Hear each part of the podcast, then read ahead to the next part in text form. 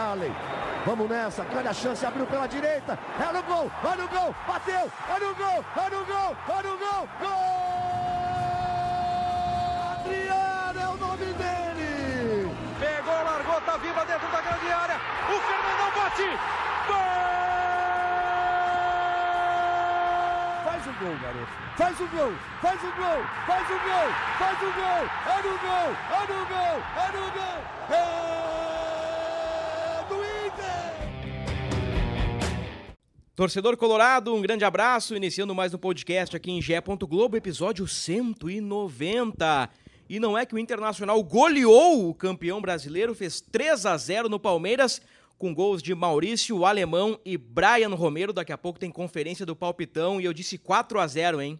Foi no detalhe, foi no detalhe. O Inter encerrou a temporada com uma bela vitória e nós vamos eleger os melhores e os piores de 2022 na edição 190. Ao lado de Luca Pumes, torcedor e influenciador do projeto A Voz da Torcida e o repórter de Gé. Globo, Tomás Rames. Eu começo contigo rapidinho, Luca. Que vitória fantástica para fechar o ano. Pena que a taça não veio. É, Bruno, a gente já entrou na partida sabendo que não, não, não, não tinha possibilidade de troféu, mas um jogo entre vice e campeão na última rodada tem o seu status, né? Tem a sua pompa. Então, fiquei feliz com a vitória do Inter, pela maneira que o Inter se impôs dentro de casa, é, para mostrar que em 2023 a gente pode não estar no primeiro escalão dos times, mas a gente consegue sim jogar de igual para igual em momentos quando a gente tem a força máxima contra Flamengo, Palmeiras, Atlético Mineiro, etc. Portão 7 contra o Palmeiras. Não, eu recebi um convite do, da administradora do estádio Beira Rio, né? Abriu para assistir no coração do gigante. Ah, que maravilha. Assistir que maravilha. bem centralizadinho, atrás do banco do brother, vendo as reações dele bem de pertinho. Tá aí. Luca Pumes acompanhou dos camarotes do Beira Rio a goleada sobre o Palmeiras. Para muitos, 3 a 0 não é goleada. Para mim, 3 a 0 sim é goleada. Então foi uma goleada diante do campeão brasileiro. Tomás Rames esteve nas cabines do estádio Beira Rio e que vitória fantástica, Tomás. Um grande abraço. Um abração, Bruno, um abração, Luca. Sem dúvida, né? Uma baita última imagem que o time do Mano deixou para a torcida. Um Inter soberano, né? Hendrick, o Dudu e o Rony pouco tocaram na bola. Quando tocaram, Kehler fez uma baita defesa num chute a queima-roupa do Hendrick. E o alemão voltou a fazer gol. Acho que a torcida saiu muito feliz com, já que o, se o ano não foi bom, pelo menos o Brasileirão, acho que a torcida tem muito a comemorar, porque foi um Brasileirão muito bom do Inter. É, e é isso que nós vamos avaliar, né? O ano como um todo, ele tem algumas imagens difíceis, mas o ano do Inter termina com imagens boas e a expectativa de um 2023 melhor. Até quero te ouvir, Luca, antes da nossa votação aqui, dos melhores e piores de 2022. Tem foto no Twitter com a galera reunida no vestiário, tem muita gente comemorando a vitória contra o Palmeiras uh, colocando lá em cima a campanha do Inter. Tu acha que a comemoração está muito exacerbada para um time que não foi campeão ou tu acha que o torcedor e, e, o Inter estão certos, tem que comemorar mesmo? Ah, não vai ser eu que vou ficar jogando água no, no, no champanhe dos outros, né? Eu não tô com esse mood de felicidade todo, né? Mas aí eu sou eu. Eu tá apático, cara, tá tudo bem? Não, tô, tô legal, tô legal. É, mas falando sobre futebol, uh, e, especificamente sobre Inter, não consigo ter tanta empolgação assim é, com o vice-campeonato. Eu fiquei feliz porque a gente atingiu a meta. Que era a meta que a gente tinha até então, né? Fase de grupos, depois vice-liderança. É, exatamente. O é... coração do objetivo era a fase de grupos, né? Sim, e, mas na média do ano inteiro a gente, a gente não cumpriu nem as metas financeiras, nem as metas esportivas, né? Tanto na Sul-Americana quanto na Copa do Brasil. Então, não, não é um ano a se festejar. O que é de se festejar, com certeza, é essa transição facilitada que o Inter vai ter de 2022 para 2023, com um treinador que tem o grupo na mão, com um ambiente que é positivo, com é uma fase de um clube que se entende em todas as instâncias, como eu gosto de falar, do Gandula ao centroavante, do marketing ao roupeiro, é, enfim, do lateral direito à torcida. Um clube que se entende é, hoje e que sabe o que, que precisa fazer para conquistar um título em 2023. Isso é de se comemorar e fazia muito tempo que o Inter não tinha. Como é que estava o ambiente pós-jogo lá, Tomás? na zona mista, ali na- no entorno, no pátio do, do estádio Beira Rio após a vitória contra o Palmeiras? A torcida, claro, muito feliz, né? Tocar três no campeão é um bom, é uma boa despedida. Ahn, na zona mista, os jogadores também muito felizes pelo desempenho no Brasileirão, pela vitória convincente, ahn, mas incomodados com a seleção do Brasileirão. Pois é, como é que foi isso aí? Quais jogadores manifestaram contra a, a seleção do Brasileirão? Ou discordaram, melhor dizendo, da seleção do Brasileirão? O Depena mostrou bastante desconforto, né? O Depena ficou bem incomodado. Ah, o Pedro Henrique ah, levou pela brincadeira, mas também deixou claro que tinha algum não tá, não concordava e o próprio Maurício também falou, né, que tinha achado que a questão do Inter não ter ninguém.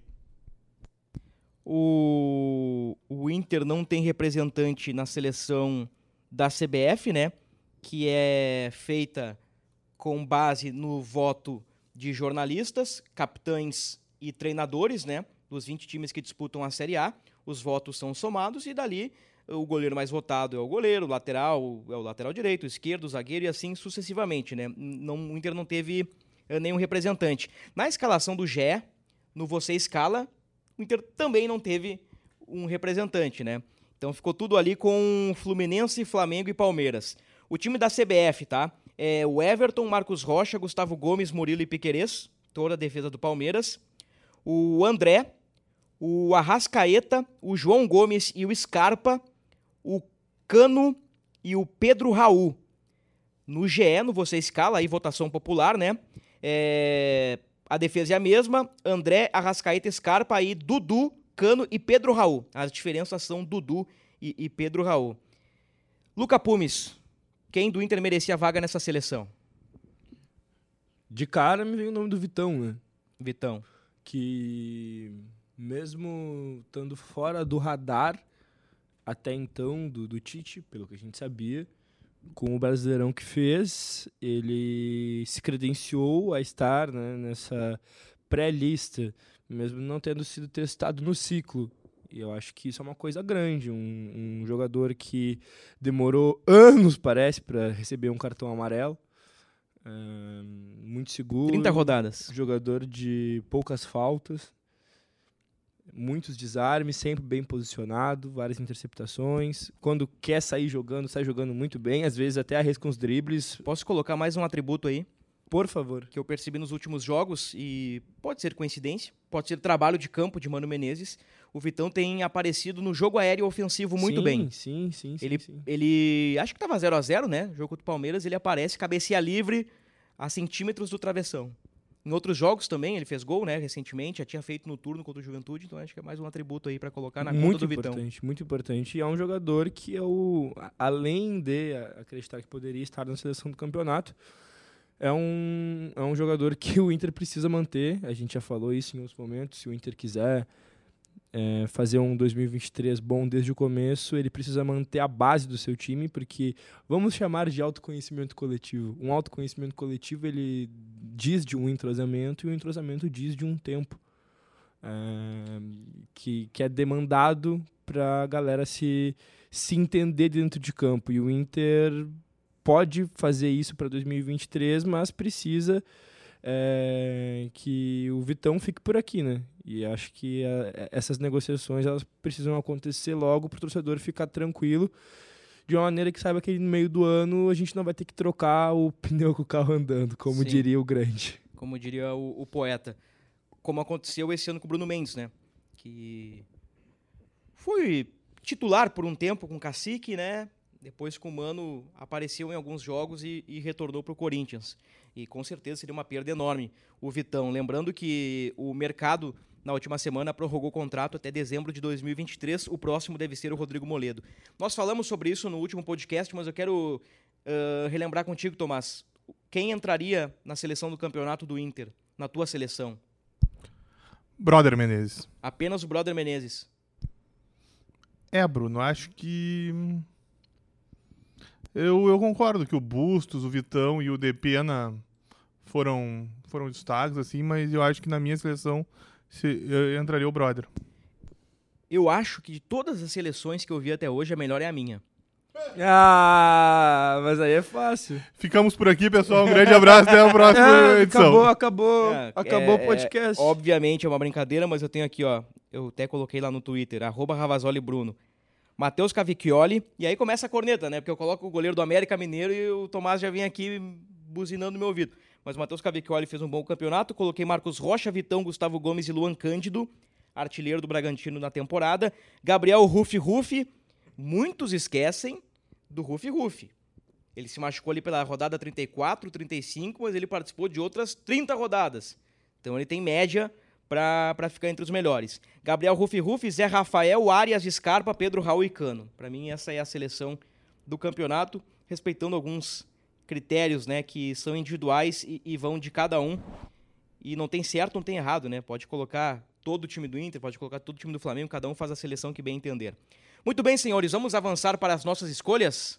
Bora lá, Tomás, Luca. Eu começo aqui pela revelação. Quem foi, Luca Pumes, a revelação colorada em 2022? Vocês querem adotar critérios ou cada um tem o seu critério? Por Ah, exemplo, Maurício, que foi muito bem na reta final. Maurício seria uma revelação, sendo que ele está do- no Inter jogando no profissional desde 2020?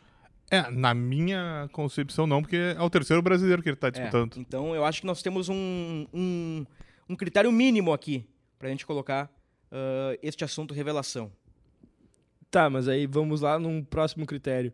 O Kehler, ele. Disputou o Brasileirão ano passado Ele pela disputou- Chape. É. Tá, ok. Mas aí. é, Tá, beleza. Revelação do Inter. Por exemplo, o alemão com 25 anos pode ser revelação. Primeira vez que o cara joga, né? Série A.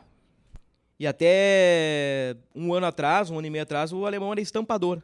Contamos essa história em fevereiro nas linhas de Gé. Globo. É, tipo, se fosse assim, ó. hum, Se não fosse o alemão e essa. Se não fosse o alemão e essa situação especial, eu acredito que. que teria que ficar. Bom. É foda também, né? O Vitão. Faz sentido também o Vitão ser uma revelação do campeonato. Meu voto, eu vou antecipar meu voto então. Eu já tenho aqui os meus votos prontos. Eu trouxe antes, talvez seja uma vantagem pra mim, mas ah, vocês sabiam também, vocês poderiam ter feito o tema de casa. Aqui, ó. Pra mim a revelação é Vitão. Ah, mas jogou Champions pelo Shakhtar, meu amigo. Quando o Vitão veio, eu não fazia ideia se o Vitão era canhoto ou destro. E o Vitão fez um campeonato É, muito bom. Pra mim, é, a revelação colorada é Vitão. Seguindo, seguindo essa lógica que eu estava em exercício e tu adiantou, eu fico com o Vitão também. Tomás? Pois é, eu, pra variar, eu vou discordar, né? Não, ótimo. Porque eu Que bom que temos Tomás Rames aqui, porque se o cara dissesse Vitão, esse, esse assunto não ia ter propósito, porque a gente ia ficar com umas tias tomando chá e concordando a tarde inteira. É que eu vejo justamente isso. O, Vitão já tem um, um lastro, né?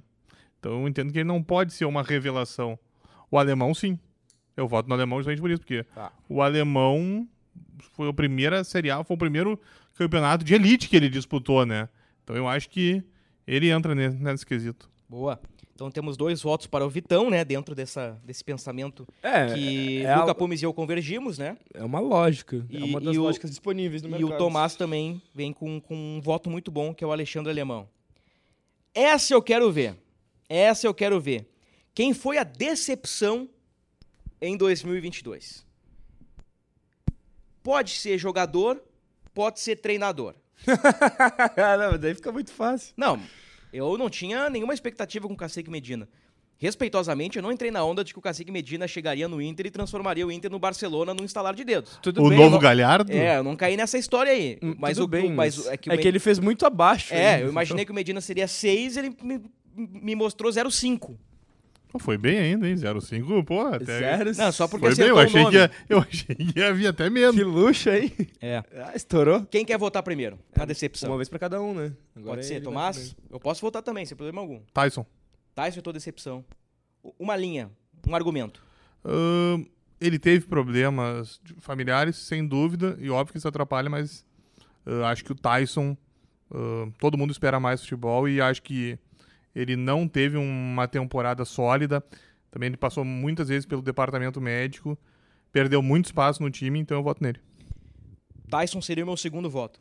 Eu tenho uma decepção maior na temporada, que é um cara que lá em 2021 eu, eu, eu fechei os olhos e, e disse: o Internacional, depois de algum tempo, tem um goleiro confiável. Pra mim, a decepção do Inter na temporada é Daniel. Que não confirmou as minhas expectativas e acho que é de muitos outros torcedores. Eu vou te falar que pensar em Cacique Medina como uma decepção, pra mim, é uma coisa natural. Mas não quero me esconder nesse voto pra não, Não, falar algo ser. mais polêmico. Não, pode ser Cacique Medina, com certeza. Ah, O meu segundo voto, e aí, e aí eu vou dar margem, né? O meu segundo voto seria Edenilson. Eu me sinto decepcionado com, com o Edenilson eh, pelas expectativas que foram criadas a partir do momento que ele tivesse um time que ele não precisasse ser protagonista, e eu achava que ele ia ser melhor ainda. Não foi. O extracampo também né, não, não colaborou. Mas eu acho um, um pouco injusto tratar como decepção o cara que fez, querendo ou não, 10 gols. 10 gols no campeonato. No campeonato não, né? No ano. Quer uma curiosidade? Fala pra mim, por favor. Edenilson com Medina, um gol. Edenilson com Mano, nove gols. Ele me olhou nos olhos falando isso, fazendo uma boquinha sexy. Curtiu minha boquinha? E terminou como artilheiro, Só com a ficha Eu aí, deixo pra irmão. tua senhora. e terminou como artilheiro do ano, bem ou mal, né? É, ah, mas no final do ano já o Inter sem ele jogando bem. O Inter sem ele jogando bem. Então. Tá, e o voto vai pra quem? Mas eu vou te acompanhar Depois no da voto pancada com. do Edenilson. Ah, não é uma pancada. Não, tô brincando contigo, vai lá. Mas eu fico com o Daniel. Daniel. Ele. Ele foi. Ele deu um salto pra mim. O Inter deu um salto de qualidade quando ele assumiu. Eu acho ele extremamente superior a Marcelo Lomba. Marcelo Lomba, o goleiro que mais fez golpe de vista na história do futebol, segundo a revista Eu. E. Gostei dessa. Enfim, Editora Pumes? editora Pumes. E, enfim, ele fez um 2022 muito irregular.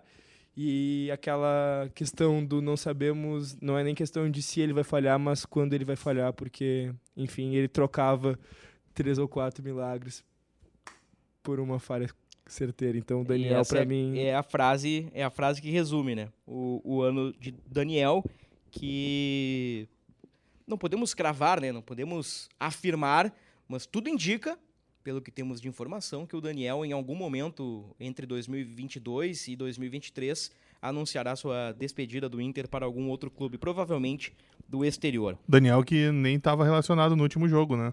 O Kender foi o titular, né? E o Emerson Júnior e o Anthony ficaram no banco. Aliás, o Inter divulgou uma foto com todo mundo, né? Jogadores, departamento médico, comissão técnica, dirigentes. Estava o presidente Alessandro Barcelos e não apareceram na foto o Edenilson Lisiero e o Daniel e o David. Quatro jogadores não apareceram na foto. Eu busquei informações com o staff do Edenilson e o assunto tá geladaço. Acho que meio que ninguém tá preocupado com o Edenilson ter ficado fora da foto. O Inter disse que o Edenilson estava em tratamento, mas eu acho estranho, né? Imagina tu vai tirar uma foto, Luca, na, na tua empresa ou teus colegas. Ah, o Luca tá, tá gravando, então a gente espera o Luca terminar de gravar para tirar foto, ou o Luca vem tirar foto depois termina de gravar. Então, eu imaginei, né? Se o Edenilson tá tratando, então o Edenilson saia do CT, vem ao Beira Rio, tire a foto e volte para o tratamento, ou encerre o tratamento e tire a foto. Eu achei muito estranho, porque o Edenilson não é um jogador qualquer, é o Edenilson, e ele atuou em 90% dos jogos na temporada, né? Não é uma peça descartável. Mas enfim, ah, seguimos adiante. Não sei se o Tomás quer completar o assunto, quer opinar, Tomás? Não, ah, o Edenilson só jogou menos que o Maurício na temporada. O Edenilson jogou 54 e o Maurício 55. Olha aí, ó. Então, como eu disse, né? Não, não é uma peça descartável. Muito bem, já foi revelação, já foi decepção. Vamos para o melhor jogador do Inter no ano. Quem começa? Quem se habilita? Eu posso. Luca Pumes. Eu posso falar que eu fico com Carlos de Pena. Carlos Depena é um excelente voto.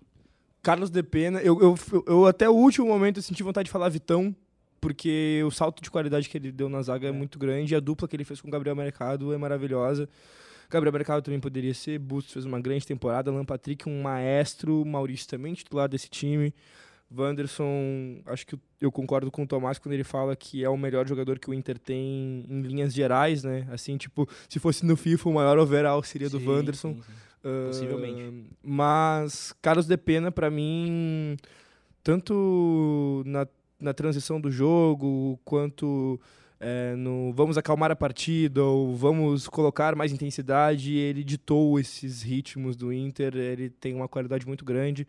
Quando ele bota a bola no chão, quando ele tem que é, fazer o jogo correr rápido, ele é muito cerebral. Não é um jogador rápido, é, quer dizer, a sua marca não é a velocidade, né, embora ele não seja um jogador lento. E, enfim, se o Inter precisasse fazer muito esforço para ficar com, com ele, eu acho que eu levantaria hashtags, iria ao aeroporto, me acorrentaria a uma árvore e faria Carlos de Pena ficar no Beira-Rio. É, mas ele já tem o contrato renovado, então nada disso será preciso. Graças a O Deus, Inter por isso que eu prometi tanto. O Inter já, já se antecipou. O Luca aí disse vários jogadores. Acho que todos seriam, digamos, entre aspas, respostas corretas. O voto dele é para Depena. Teu voto, Tomás. Nunca falou, né? O Wanderson. Wanderson é meu voto também. Que eu, pela primeira vez, Tomás Rames e eu convergimos numa resposta. Mas é isso, né? É, Quanto tempo o Inter não tinha um, um ponta como o Wanderson, né? O, o Inter conseguiu a proeza, e não é uma ironia, né? Eu tô elogiando. O Inter teve a proeza de contratar dois pontas de qualidade, diferentes. O Pedro Henrique mais, mais agudo, mais de, de, de potência, né? Ah, de um drible mais com precisando de campo e terreno para avançar, o Wanderson mais do drible curto e o Wanderson me encantou de uma forma que meu voto é para ele. É o cara que a qualidade ali, associando com Alan Patrick, Maurício e outros caras, Inter deu um, deu um up. Como é que é o barulhinho? Então tá. Ah, mas fazendo, Wanderson. fazendo justiça, é, tu falou que às vezes as pessoas esquecem de Gabriel Rufi Rufi. Sim, Eu acho sim, que se ele sim, tivesse terminado a temporada É. ah, com o mesmo nível que ele apresentou até então, que eu acho que era uma coisa natural que fosse acontecer, porque é um jogador bastante regular, o meu voto ficaria com ele mais pela questão da, também da, da relação com a torcida, da afirmação, de ser uma liderança nova, de ser o símbolo de uma renovação, de ser um cara que não desiste e de ser um jogador que faz aquela função ali como poucos fazem. É, no, no caso, ele acabou não terminando a temporada, infelizmente, e aí o Inter conseguiu mostrar que ele não é tão insubstituível assim, quanto, quanto se parecia, tão insubstituível assim. Mas eu ainda acho ele uma afirmação e acho ele o jogador que, caso vá acontecer no ano que vem, é, de, de ele voltar e a gente puder utilizar ele, ele ser o titular. Não à toa, né? O, o Gabriel Rufi Rufi, o capitão do Inter durante boa parte do Campeonato Brasileiro. Tivemos aí bons nomes, bons nomes levantados. O, o Wanderson com dois votos leva. Melhor jogador, vamos para o pior jogador do Inter na temporada. É ruim, né? Meter um carimbo no cara, bato, foi o pior jogador do Inter na temporada. Mas faz parte, né? Faz parte das avaliações, das críticas, dos elogios, né? Ah, eu posso abrir essa rodada. Para mim, o pior jogador do Inter não teve muitos jogos, não terminou o ano no Inter. Já faz uns 3, 4 meses que ele saiu. mas pelo fato do cara chegar aqui e, e- e falar publicamente que o meu objetivo é chegar à Copa do Mundo porque o Tite é gaúcho, um cara que sonhava com a Copa do Mundo e vem aqui e apresenta um futebolzinho de bolinha de gude, com todo respeito, né? Por questões físicas, tecnicamente, eu falei aqui nesse podcast e levei pedrada de Tomás Ramos. Falei, olha, o Wesley Moraes, o cara tem técnica, tu vê que ele sabe jogar, mas o cara não, conseguia se mexer em campo. Então, difícil, né? Cir- cirurgia no joelho, o cara chegou uma expectativa de Premier League, pra mim a pior contratação, ah, desculpa, o pior jogador do Inter no ano se chama Wesley Moraes. Tomás Rames. Gotham City foi tomada pelos vilões. Wesley Moraes. É, o Que Wesley grande Moraes, referência. quando o Inter contrata o Wesley Moraes, ele estreia, ele faz o pivô, por ser um cara de mais de 1,90m, né? Ele abre os braços, faz o pivô e o Luca Pumes dizia que o Wesley Moraes abria a capa do Batman. Então tá aí a referência de Gotham. E quando ele abria a capa do Batman, ele fazia tão bem isso. O problema é que depois disso não saia mais nada, né? Pois é, é- é- pequenas coisas tu via que o cara tinha, tinha a manha de jogar, o cara não chegou onde chegou por um acaso. Me parece que é uma questão física, extracampo também, né? Nós recebemos informações, né? Que, que existiam algumas coisas também no- no- nos bastidores e tudo mais. Mas enfim, não vingou, né? Tá lá agora no Levante, segunda divisão da Espanha, o, o glorioso Wesley Moraes. Qual é o teu voto, meu querido? Eu vou acompanhar vocês por uma questão de justiça. Tá bem.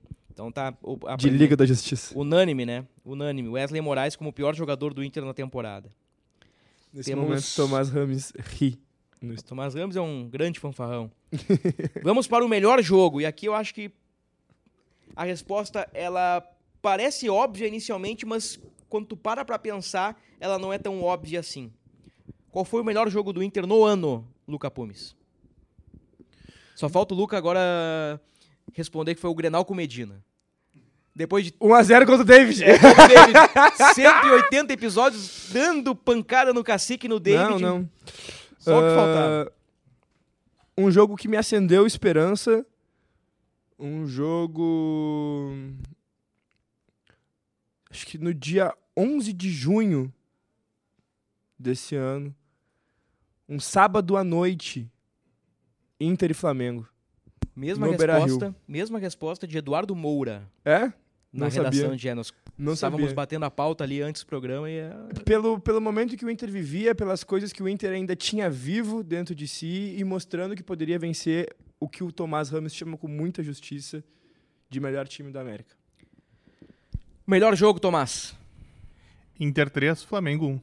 Ah, o jogo, a estreia do Dorival, onde o Mano conversa com ele e fala, né? O meu também tava esculhambado, tem tempo. A profecia do Mano deu bem certo, né? Por que, que eu disse que a resposta era óbvia, mas não tão óbvia? Não sei se acontece com vocês, né? Talvez seja. Eu não, eu não falo por vocês, não falo pela audiência, falo por mim. Parecia óbvio que a resposta seria Inter 4, Colo-Colo 1. Por tudo que aconteceu no jogo. Pelo contexto, ruas de fogo, a virada, sai perdendo de 1 a 0 vira o jogo, aquela loucura toda, Alan Patrick machuca, o gol de coxa do alemão. Cara, uma loucura, né? Que o Inter também comemorou muito, né? Que a gente abriu o podcast falando da comemoração do Inter. Uh, alguns pensam ser exagerada, né, pelo vice-campeonato, também houve uma comemoração que muitos julgaram exagerada após a, a, a classificação contra o Colo-Colo. Eu achei que essa era a resposta óbvia. Mas pra mim, o melhor jogo é Inter 3, Palmeiras 0. O Inter simplesmente goleia o campeão brasileiro no Beira-Rio. Ah, mas o Palmeiras veio sem fulaninho. Não, não importa. Ganhou do time que não tinha perdido pra ninguém fora de casa, que estava 22 jogos invicto, que não perdia desde junho ou julho no Campeonato Brasileiro, que veio com Dudu, Ronig e Hendrick, que é o novo Scarpa, Neymar. muito importante, Então, meu Scarpinha. amigo, é Inter 3, Palmeiras 0, é carimbar a faixa do campeão pra mim, esse é o melhor E eu jogo vou do te Inter. falar, é, falar sobre os desfalques do Palmeiras não me faz nenhum sentido, porque justamente a força do grupo que é enaltecida, né? Quando, Não, e o quando Inter não tinha de- Moledo, não tinha Alan Patrick, não tinha Gabriel, quem mais? E o Palmeiras veio muito Mikael. reforçado, muito reforçado com a lesão do Marcelo Johnny. Lomba, né? O Palmeiras veio muito reforçado. Imagina se a Marcelo Lomba no gol era 6 a 0 pro Inter. Pois é. Aliás, aproveitando o gancho, no palpitão, eu coloquei 4 a 0 pro Inter com gol de bicicleta do alemão. Então faltou o gol de bicicleta do alemão pra É, acertar o palpite, né? Quase são de bicicleta do Rony, né? É, quase saiu do Rony. O, o Luca colocou 2x1 e o Tomás colocou 1x1. Então, por proximidade, eu ganhei o, o palpitão da rodada. Faltou um gol só pra mim. É. E acertar É. todo o resto. Pois é, né? É, acho que a Não. gente fica empatado. Não, então. peraí, tu não, não- peraí, tu botou Botou 1x1. um a um. Botou 1x1. Exatamente, por isso. Tô me tirando sarro, né? Só Faltou- faltou um gol em todas as barbaridades que eu botei ainda. É. Ainda disse que o Hendrick ia fazer um gol, o Hendrick, né? Disse. Não, Bah, pa- só participou do jogo quando o- ele deu uma no meio do Vitão. Uau, não, mas o Kehler fez uma baita defesa Esse- ali. E coitado do Kehler, né? Porque foi o encontro das três ali, né? É. Mas, é. Sim, sim, sim. Nesse momento, o Tomás Ramos ri no estúdio. Nós Esse é o entendemos, novo bordão. nós entendemos a referência. Aliás, o lance do Hendrick foi pra cartão vermelho, viu? Ou no Vitão. Não, ele vai com uma tesoura no Vitão, né? Eu acho que ali, assim, ó.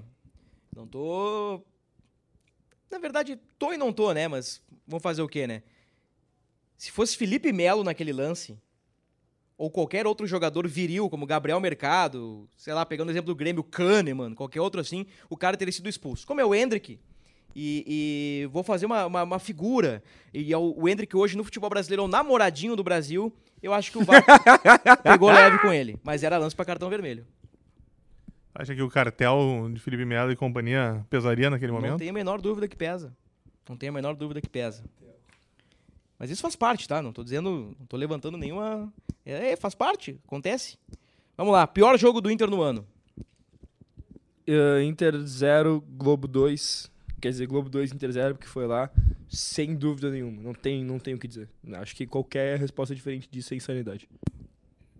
Eu entrarei na insanidade, então. Vai lá, Tomás. Ah, Globo 2 Inter 0 pra mim tá entre os piores jogos da história do Inter. Exatamente. Ahn, talvez junto com a derrota que o Inter conseguiu ter nos anos 90 para o Capão da Canoa, né? Então, é, tá nesse nível. Cara, eu, eu concordo com vocês em termos. Mas vamos colocar um contexto aqui. E eu acho que cada um. Precisa de Não, não, contexto. mas é que assim, ó.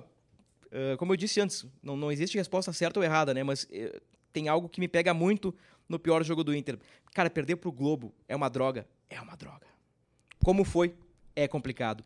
Mas o Inter, dias depois, ou dias antes, não, dias depois, leva 3 a 0 do pior Grêmio do século XXI, em pleno o estádio Beira-Rio, jogando absolutamente nada, com Paulo Vitor sendo expulso de uma maneira bizonha. E o Inter, naquele dia, deu adeus às finais do Campeonato Gaúcho. Acho que nem pelo tempero todo. aí, eu acho. É, não, é que, é que agora tá falando aí o torcedor Luca Pumes que deletou da memória o 3 a 0 mas eu lembro, eu estava lá, eu acompanhei, foi na minha frente. Para, mim, o pior jogo do Inter é, é ter levado 3 a 0 do. do e aqui eu, o que eu digo agora do time do Grêmio, eu já disse no podcast do Grêmio, do time ruim do Grêmio.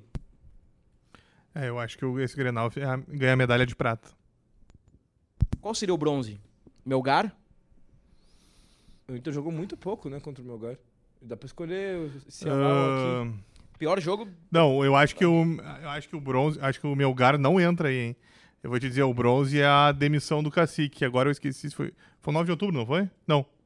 Pode ser o Guairenha. Tem isso, É. tem isso. O jogo da demissão ali que o Lembrei o Inter acha um gol no fim que o Tyson levanta uma bola e o cara faz o gol contra pra mim. O... Esse aí é a medalha de Ah, o bronze. contra o Fortaleza também é foda. Contra o Fortaleza é bem complicado também. O que, que foi? Na terceira pede música.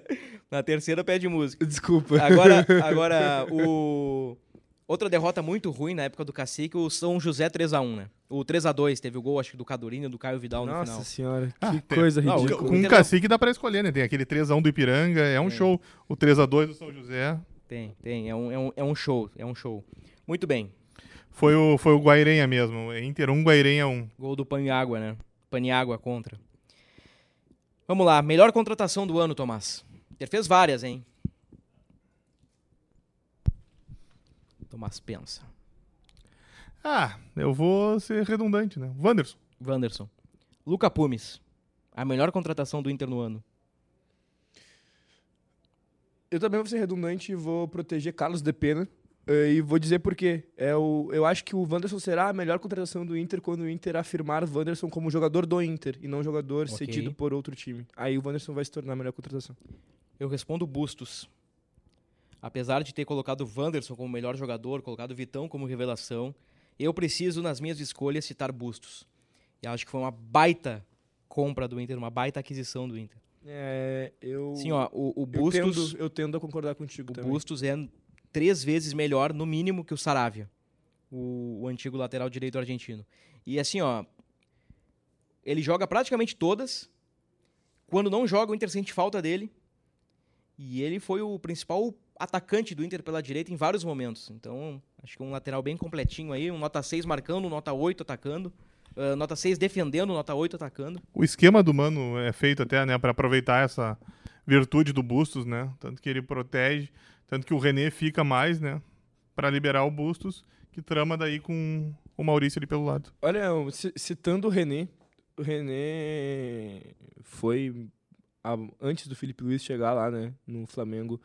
Ele estava em seleções do campeonato Sim. é, como melhor lateral esquerdo. Ele acabou ficando na reserva do Felipe Luiz por acho que razões óbvias do Felipe Luiz. Ele é um jogador que ainda teria nível de Europa. Ele ficou muitos anos ali no Atlético de Madrid jogando muita bola. René, ele faz a escolha. Ele até tem uma entrevista que ele cita, né, com muito respeito ao Felipe Luiz, eu achava que eu ainda tinha oportunidade de estar jogando em alto nível no Brasil e ser titular. Então eu tive que fazer uma escolha, né? Que era seguir um rumo e o Inter me quis, eu quis o Inter, eu gostei do, do, do projeto. E, enfim, e aí René no Inter, para mim foi um achado, foi um negócio de oportunidade. É, ele querendo sair do Flamengo, o Flamengo facilitando também a, a, a saída, o Inter precisando de lateral esquerdo. E um jogador que deu um salto de qualidade ali, embora o Moisés estivesse fazendo sim boas partidas é, quando, quando foi embora. O Moisés muito marcado pelo torcedor é, por, por, por situações muito específicas, mas muito guerreiro, muito é, valente dentro de campo, um jogador que marcava com muita intensidade, que chegava à frente é, sem, sem causar tumultos né, para os companheiros e às vezes causando tumulto para o adversário, acertando alguns cruzamentos também. Mas o René dá um salto de qualidade na lateral esquerda do Inter, tem um, boas arrancadas, ele tem um bom ritmo de jogo e, enfim, acredito que o Inter esteja bem servido de laterais para 2023, como poucas vezes esteve na última década. Acho que o René é uma bela lembrança. O nome do René não tinha sido citado ainda, né? Mas o René fez um segundo turno muito consistente. Parabéns Chegando- pela lembrança, Lu. Chegando a usar a braçadeira de capitão. Usou contra Atlético Paranaense e São Paulo, né, Tomás? É isso, né? Então, o Tomás fechou no Wanderson, fechou no Bustos, você fechou no Depena. Pior contratação do Inter no ano. Isso aqui vai ser unânime, né? Wesley Moraes? Eu ia dizer o David. Não, é que. Cacique Medina. É. É, tá bom. Tá bom. E acho ninguém que, briga. Acho que acho que Não, sabe, sabe que o. cobrimos. O David, eh, acho que é legal a gente falar do David. O David, em alguns momentos, ele até foi importante pro Inter ah, taticamente, em alguns momentos. E, só que Na ele- fase pré-alemão. É, mas, cara, é muito tempo sem fazer gol, e aí entra em campo, e aí tem o que pesa, que é a situação financeira. O Tomás já me disse algumas vezes é, que contratação é assim, né? Uma hora tu vai acertar, uma hora tu vai errar, vai depender do jogador, do momento, de, de N fatores.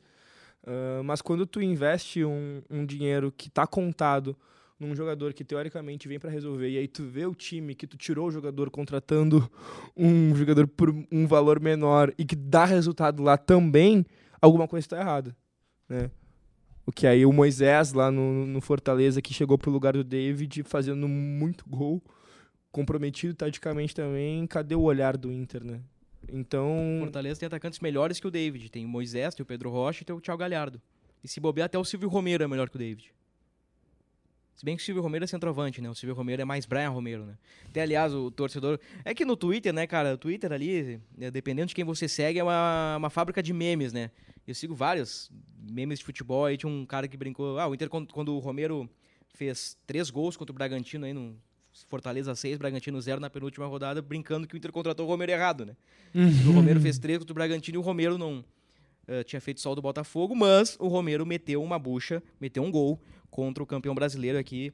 A gente faz a referência ao Brian Romero, que talvez, né, com uma pré-temporada, adaptado, com uns jogos de gauchão aí para fazer uns gols, talvez o Brian Romero se transforme naquilo, né, que, que o torcedor ah, projeta. tu acredita nisso? Cara, é que assim. ah, é que existem vários, vários tipos de análise, né? Vamos analisar o que o Brian Romero entregou. Vamos, vamos analisar o produto final do Brian Romero. É muito fraco, né? O produto que ele apresentou é um produto fraco. Não, não, não me enche os olhos. Mas é um cara que chegou em meio de temporada, que estava na reserva do River Plate, o cara que estava se adaptando. É, tipo assim, não acho que tem que mandar o Romero embora penso que ele mere- merece mais chance, mas ao mesmo tempo eu penso que se o Inter não buscar um 9 diferenciado, o Inter talvez não ganhe títulos. Aí já tem o alemão, já tem o Mikael, como é que faz? É uma equação. E o Mikael não jogou 10 minutos, vai ter chance ano que vem? O alemão vai ser o titular, então não vai buscar um centroavante, como é que vai fazer? Eu acho que são, é, um, é um dos dilemas que, que a direção do Inter vai enfrentar. Quer tocar nesse assunto? Quer, ou avançamos, Tomás? Posso avançar? Então tá. Sinal verde. Tomás, tua nota para o Inter em 2022. Nós vamos dar duas notas. Uma nota para o Inter no geral e uma nota para o Inter só com o Mano. Eu ia até falar, né, que na melhor contratação eu votei no Wanderson, né, até um ato reflexo. Mas, né, a melhor contratação, eu errei, né? É o Mano Menezes, a melhor contratação do Inter no ano, né? Disparado. pra mim. Né, A melhor contratação em É. campo é o Wanderson, mas a melhor É. contratação do Inter é disparado o Mano Tem Menezes. razão, tem razão. Mas, bom, enfim. Nota para o Inter no ano. Ah, é que o ano do Inter é complicado, né? Ah, seis. Luca Pumes. Ano pro Inter em 2022. É que é diferente contar ano e brasileirão, né? Sim, é no ano. O brasileirão, a nota é muito alta, Não, mas é gauchão, o ano, é Copa do Brasil, é o ano tem um é cacique tudo. Medina que vai puxar lá pra baixo. Esse é, É, o problema, né? Esse é o problema. É, o Brasileirão do Inter seria nota 8 pra cima, né? Um 8, 8,5, sei lá. Ah, e se o Palmeiras tivesse, sei lá, é, terminado, poderia ser campeão igual, mas terminado dois, três pontos à frente do Inter, o- acho que a nota do Inter seria até um pouco maior, né? Se aproximou de uma, beirou um- o que a gente tem pro padrão brasileiro de perfeição dentro de uma campanha. Mas eu acompanho o Tomás, eu fico com um 6, mas é um 6 pela questão do. Sabe, no, no, no, final do ano, quando o, o professor ou a professora ela olha para aquele menino que diz assim, ó.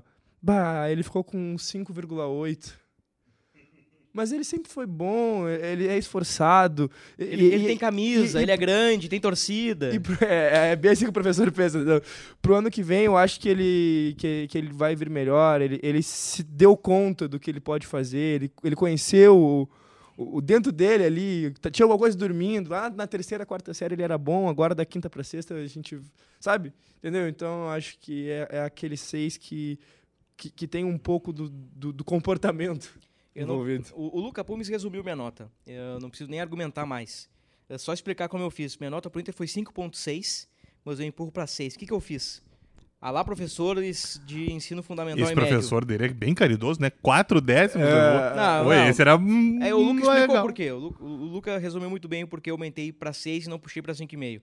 Eu dei 8,5 pro, pro Brasileirão. Pra mim é peso dobrado.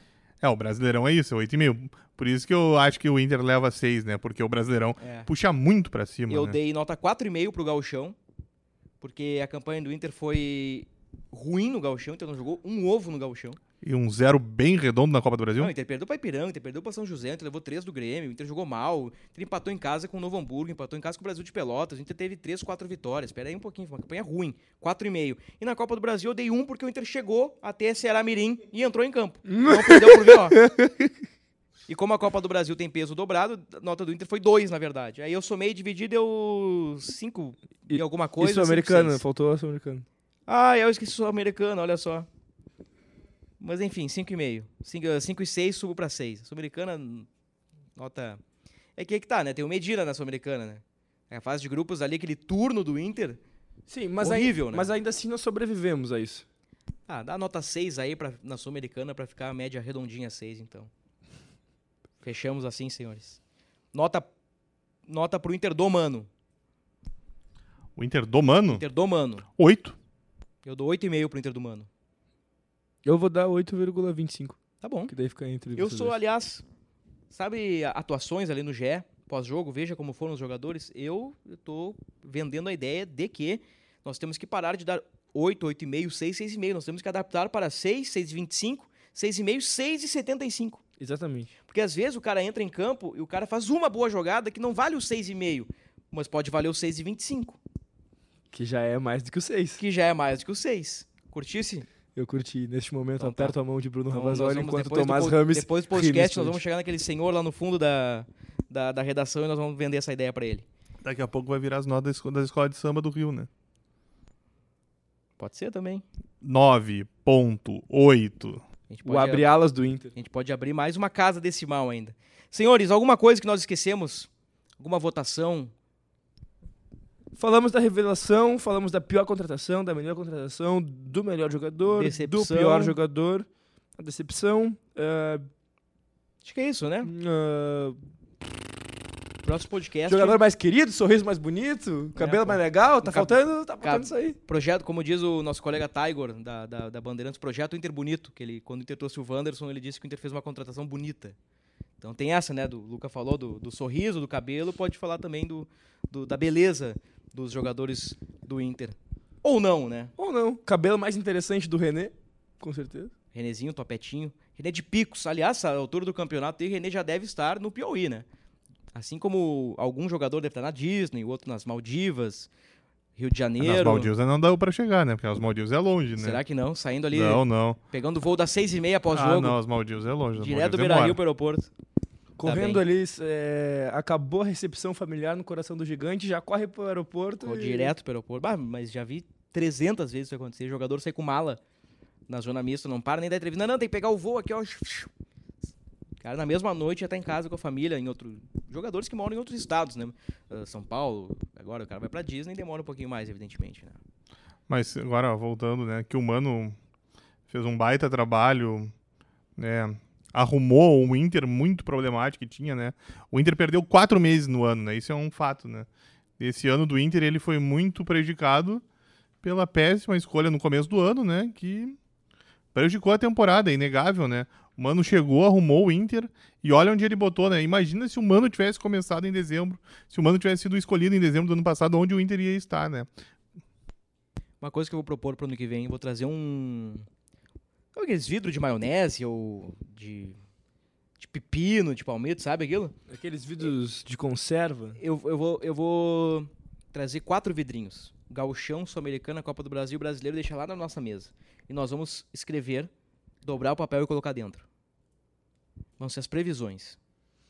Hum, interessante. Aí lá terminou o Gauchão, nós vamos abrir o vidrinho do Gauchão. Tomás Rames, intercampeão, Inter caiu na fase de grupos. Ou, Toma, ou Luca, Inter vai cair na fase de grupos, intercampeão. Pode fazer essas, pra- pra depois não ter migué, né? Tá melhorando e tá ficando mais divertido isso aí. Claro, hein? Né? pô. Tá melhorando, opa. E eu me vamos, vamos aumentar a comprometo- competição interna aqui, gurizada. E eu me comprometo em pensar em mais ideias também pra isso. Tá bem? A gente Bem. pode também ter um alguma coisa é, pra quantificar melhor esse- esses nossos palpites. É, toda vez que o Inter jogar, a gente eleger o pior e o melhor da partida, né? Pode ser? E no final ter a média Pode ali. ser. nos Podemos fazer rapidamente uma cotação do jogo também, enfim.